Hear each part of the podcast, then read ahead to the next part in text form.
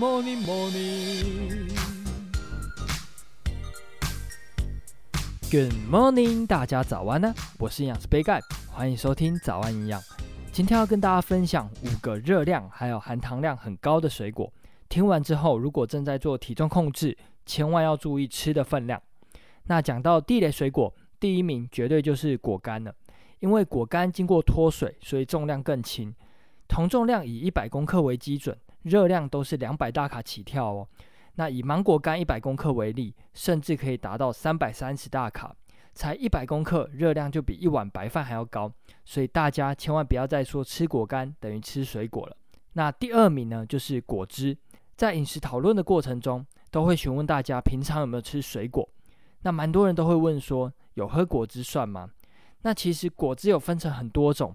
市售的果汁都是还原果汁，或者是会加糖又加水，无形之中呢就会吃下非常多的糖分，所以非常不建议把果汁当做水果的来源。那可能有人就会问说，如果自己打果汁可不可以呢？基本上自己打的果汁如果没有额外加糖的话是可以喝的，但是会衍生出另外一个问题。以柳橙汁为例，基本上一杯三百六十毫升的柳橙汁需要四颗柳橙才可以打成一杯。而一颗柳橙将近有两颗方糖的糖量，四颗柳橙就含有八颗方糖，热量高达一百九十大卡。直接喝的话，就会喝下一大堆热量。所以这边还是会建议直接吃，吃原始形状的水果会比较好，能够吃到膳食纤维，又可以提供饱足感，避免吃下过多的热量。那如果真的还是很想喝果汁的话呢，建议大家可以在打果汁的时候加一些蔬菜，避免纯用水果来打汁。否则热量就过高了。那再来第三个要注意的就是芭蕉跟香蕉。芭蕉跟香蕉是热量以及含糖量最高的水果，每一百公克热量介于九十到一百二十大卡，含糖量将近十九公克。在食物代换上面呢，大根的香蕉一根就等于两份水果，所以有吃到香蕉的话，就要特别注意当天水果的摄取量，避免吃下过多的糖分以及热量。那再来第四名就是荔枝。